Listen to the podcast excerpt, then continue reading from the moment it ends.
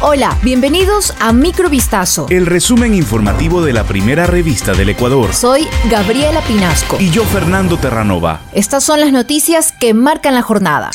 La Contraloría General del Estado determinó responsabilidades civiles por más de 18 millones de dólares como resultado del examen especial a la contratación, ejecución y liquidación de pólizas de seguro de vida en grupo en el Banco del Instituto Ecuatoriano de Seguridad Social BIES. De acuerdo con la auditoría, en el BIES no se realizaron gestiones para ejecutar la póliza que resguardaba las operaciones crediticias en caso de desempleo de los asegurados. Por lo que el organismo de control confirmó responsabilidades civiles a exfuncionarios del BIES debido a que no reclamaron la póliza de cobertura para los afiliados que accedieron a préstamos y perdieron sus empleos. La resolución, suscrita en enero de este año, ratifica glosas y dispone la emisión y el inicio del proceso de recaudación de títulos de crédito a exgerentes generales, gerentes encargados, gerentes y subgerentes de crédito y de operaciones del BIES que ejercieron funciones entre 2016 y 2018 aprovechando el exceso de mortalidad al inicio de la pandemia de COVID-19, especialmente en Guayaquil. Cuatro ciudadanos se asociaron para realizar cobros indebidos al IES, según una investigación de la Fiscalía. En la presentación de su dictamen acusatorio, la fiscal del caso detalló que los procesados habrían obtenido beneficios económicos por parte del IES a través de facturas por servicios funerarios a familiares de pensionistas y afiliados activos, mismos que no fueron entregados a los beneficiarios de la prestación de denominada auxilio para funerales. Este delito se habría ejecutado entre marzo y mayo de 2020 debido a que los servicios de la funeraria Ladines incluían, entre otros, servicios religiosos y de velación por 1.357 dólares.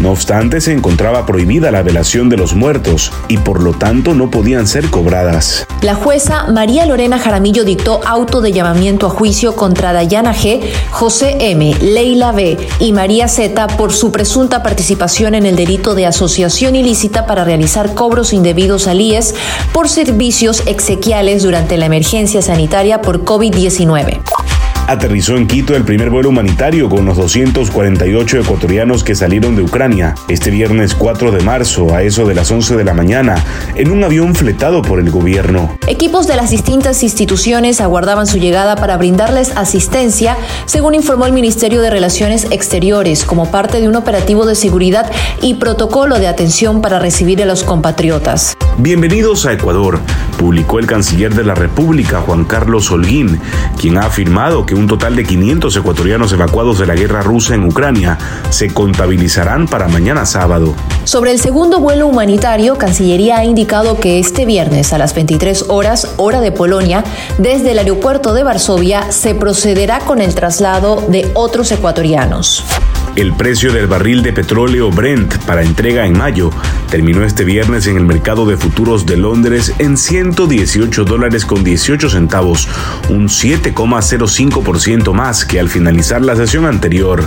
El crudo del Mar del Norte, de referencia en Europa, concluyó la jornada en el International Exchange Futures con un incremento de 7.78 dólares respecto a la última negociación, cuando cerró en 110,40 dólares. El ataque ruso contra una central nuclear ucraniana incrementó el temor a las consecuencias de la guerra en Europa y contribuyó a disparar el precio del petróleo durante la jornada.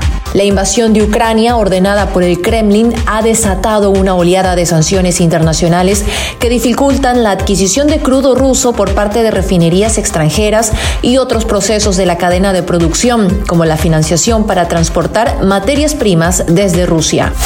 El director general del Organismo Internacional de Energía Atómica, Rafael Grossi, pidió que se detenga el uso de la fuerza y alertó del peligro de golpear los reactores nucleares de la central de Zaporilla, en el sureste de Ucrania, tras denunciar a autoridades locales un incendio en el entorno de la misma debido a proyectiles rusos. Grossi habló con el regulador y operador de la central, quien detalló que no se han informado cambios en los niveles de radiación en el sitio de la planta de energía nuclear. Según un mensaje divulgado por Twitter, por el organismo internacional. Por su parte, el Servicio Estatal de Emergencias de Ucrania informó que el incendio que se produjo en la central nuclear está dentro de las normas y aclaró que se desató en un edificio fuera de la planta misma. El ministro ucraniano de Exteriores, Dimitro Kuleva, afirmó en un tuit que la mediación de la radiación en la planta es actualmente normal, pero señaló que el ejército ruso la bombardea desde todos los lados.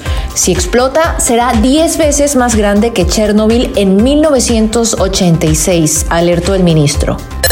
Esto fue Microvistazo. El resumen informativo de la primera revista del Ecuador. Volvemos mañana con más. Sigan pendientes a vistazo.com y a nuestras redes sociales.